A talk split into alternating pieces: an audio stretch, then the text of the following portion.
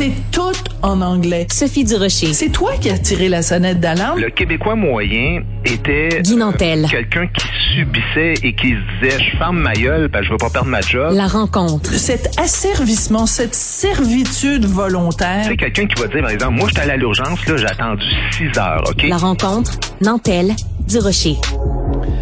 Bon, Guy Nantel, je sens que comment dire, par où commencer? Tu veux me parler d'une chronique que quelqu'un qui s'appelle Richard Martineau a écrite samedi dans le journal, une chronique sur la polarisation entre les gens plus de droite, les gens plus de gauche. Et Richard, dans sa chronique, dit, ben, peut-être que la solution, en tout cas, se, situe au milieu. Peut-être que il y a des vérités des deux côtés. Et là, je sens, je sais pas pourquoi, que tu vas soit varloper mon mari ou que tu vas me mettre dans une situation où je vais être obligée de dire que je suis pas d'accord avec mon mari. Toute façon, j'aime pas ça. Ben, je, je sais que ça va finir que tu vas être d'accord avec moi mais écoute ça peut tout le monde se tu dans penses, la vie, tu là, penses tellement que tes ça, arguments écoute. sont bons? Et Non, mais drapeau blanc, là, il tendre des drapeaux blancs, faire la paix avec les woke. Là, je me suis dit, écoute, il a pris une tisane de trop, ça n'a pas de sens. C'est quoi son prochain article? C'est voter pour Justin Trudeau. Fait que je me suis dit, écoute, c'est la pire erreur qu'il a commis depuis son mariage. Commise. Là, Oh, comment ça depuis son mariage? Je te demande bien pardon. je te- je te laisse un peu de temps pour la comprendre. Mais bref, euh, Ah. non, non, mais sérieusement, euh, c'est sûr que je fais des blagues parce que Richard, bon, écoute, c'est mon Ben, ami, puis J'aime bien. bien que tu dises, c'est c'est sûr que c'est des blagues parce que au cas où quelqu'un aurait pensé que tu pensais sincèrement que c'était une erreur de marier le, le gars le plus intelligent au Québec. Mais euh, vas-y, continue. Non, non, je parlais de. enfin, écoute, je vais continuer ma chronique. Euh, Ouais. Donc, euh, oui, je trouve que que- qu'il faut faire attention parce Ouais. que quand des postures philosophiques sont incompatibles dans la vie, là, il y a une vision qui doit l'emporter sur l'autre. Et puis ça, ça signifie que on est en guerre. je veux dire symboliquement, évidemment, mais on peut pas, on peut pas tendre des drapeaux blancs parce que les non woke, donc la très vaste majorité de la population seront des défenseurs de la démocratie puis du compromis. Les woke, c'est le contraire. Ils doivent gagner à tout prix, quitte à nier les règles de la démocratie. Par exemple, tu sais, on a une charte qui, qui interdit la discrimination basée sur le sexe puis sur la couleur de la peau, mais ils ont aucun problème à dire, mais si ça discrimine des hommes et ou des blancs, ça, ça C'est pas cause grave. pas de problème Ouais. et il faut mettre la charte de côté. Fait que la question, c'est pas de savoir s'il y a des avantages, mais c'est quoi le prix à payer pour ces avantages-là? C'est un peu comme si je me promenais avec un bâton de baseball sur la rue, puis toutes les personnes que je vois qui sont impolies, je leur donne un coup de bâton d'en face.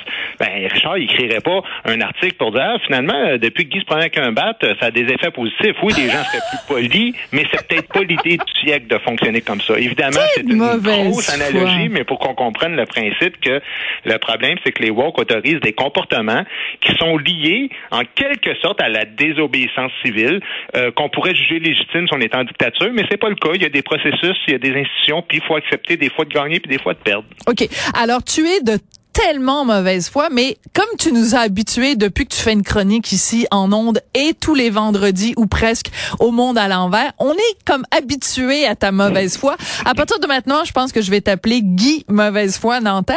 Puis sais-tu quoi, ça va être bon pour ta réputation Mais parce que je suis une mauvaise foi? Euh, Ben, argumente un peu, là, non, mais- m'insulter. Ben non, je t'insulte pas, je dis la vérité. C'est que tu, cari- tu caricatures la chronique de Richard. Richard a fait une chronique pleine de nuances dans laquelle il dit euh, le problème avec la situation en ce moment, c'est qu'on est au- on est sommé de d'être soit dans un extrême ou dans l'autre. Il prend l'exemple de MeToo en disant on est obligé de dire soit que MeToo c'est formidable et qu'il n'y a eu aucun dérapage, soit que MeToo ce ne sont que des dérapages. Ce que Richard dit, c'est on peut dire les deux.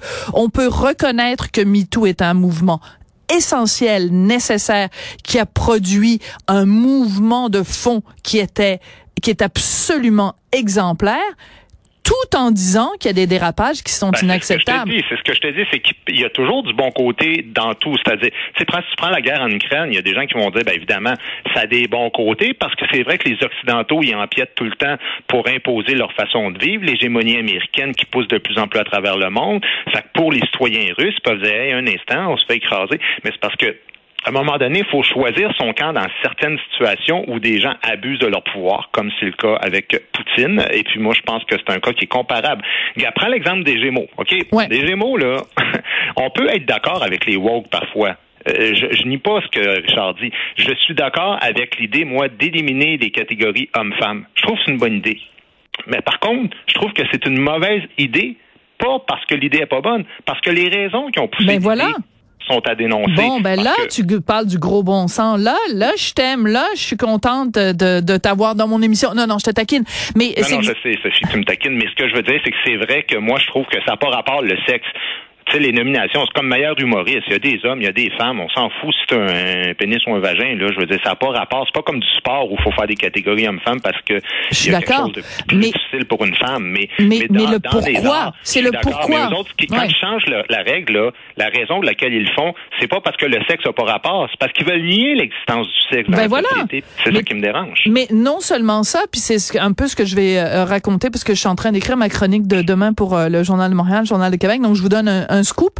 Euh, c'est que euh, quand tu lis là-dessus, par exemple, dans la presse, on fait une entrevue avec Sophie Préjean, puis elle dit ben moi je ce que je veux parce qu'elle est à la tête de l'Union des artistes, elle dit ben moi ce que je veux c'est que tous tous mes tous les gens qui font partie de l'Union des artistes soient également représentés puis qu'il y ait personne qui soit discriminé. Puis elle finit en disant ben je pense que si en, en, en plus les gens peuvent euh, tu sais en retirer une leçon, une leçon d'ouverture. Mhm. Mais Ben attends, voilà. arrêtez de me parler d'ouverture. On, peut trouver que ça a pas de sens d'enlever les catégories sans qu'on soit quelqu'un de borné. En quoi éliminer féminin masculin, c'est un signe d'ouverture, de tolérance et d'inclusion? Parce qu'il y a 0,03% des gens qui aiment pas cette catégorie-là, on l'enlève. Donc ça veut dire que si on trouve ça ridicule, quoi, on est des imbéciles rétrogrades? Ben non. Ben, exactement. C'est pour ça que je te dis, moi, je suis pas prêt à faire de compromis avec les gens qui réfléchissent comme ça.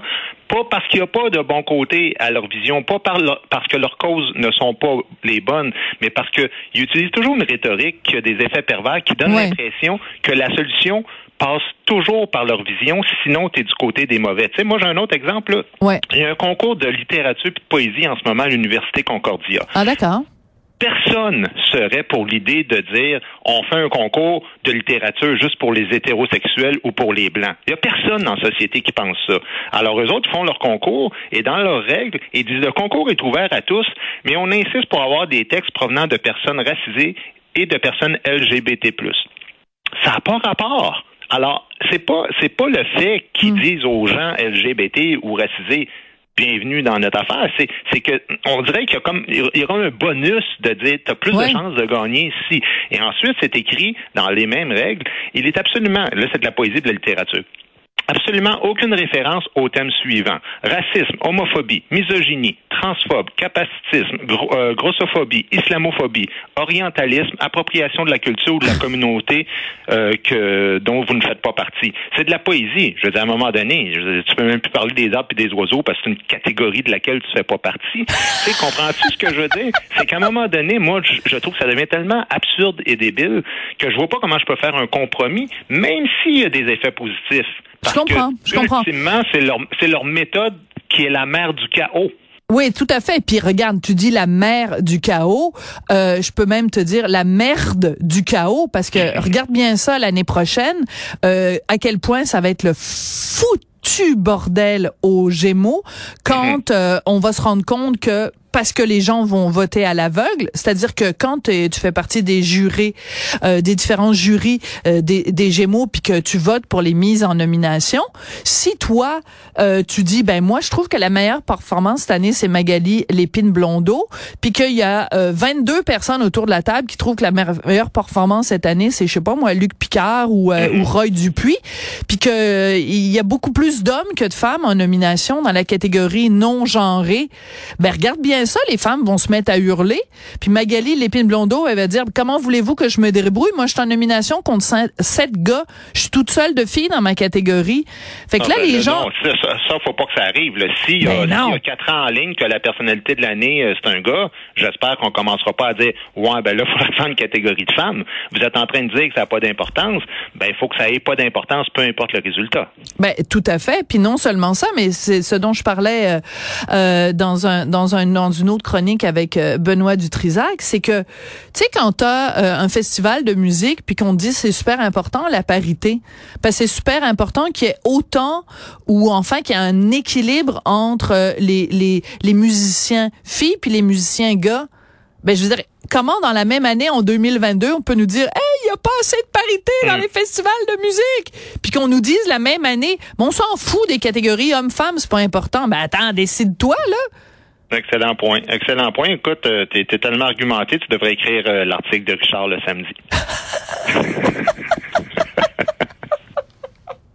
Ben, c'est un article de Richard le dimanche, je te corrige là-dessus, parce que euh, euh, très bientôt au, Journal de Montréal, il y aura plus de chroniques euh, le dimanche. Donc voilà. Mais écoute, c'est, c'est très intéressant parce que toute cette discussion-là sur justement le phénomène de, du woke ou du néo-progressisme, ça aurait quand même fait couler beaucoup de salive en 2022. Donc espérons qu'en 2023, il y aura autant de, de dérapages puis de niaisages comme ça. Ça va nous donner l'occasion et à toi et à moi et à Richard d'écrire ou de faire à la radio. De très belles chroniques. Merci beaucoup, Guy Nantel. Ah, je te gage un gros deux piastres que j'ai un autre sujet euh, là-dessus demain encore. Ça marche. Merci. Bonne soirée. Bye bye.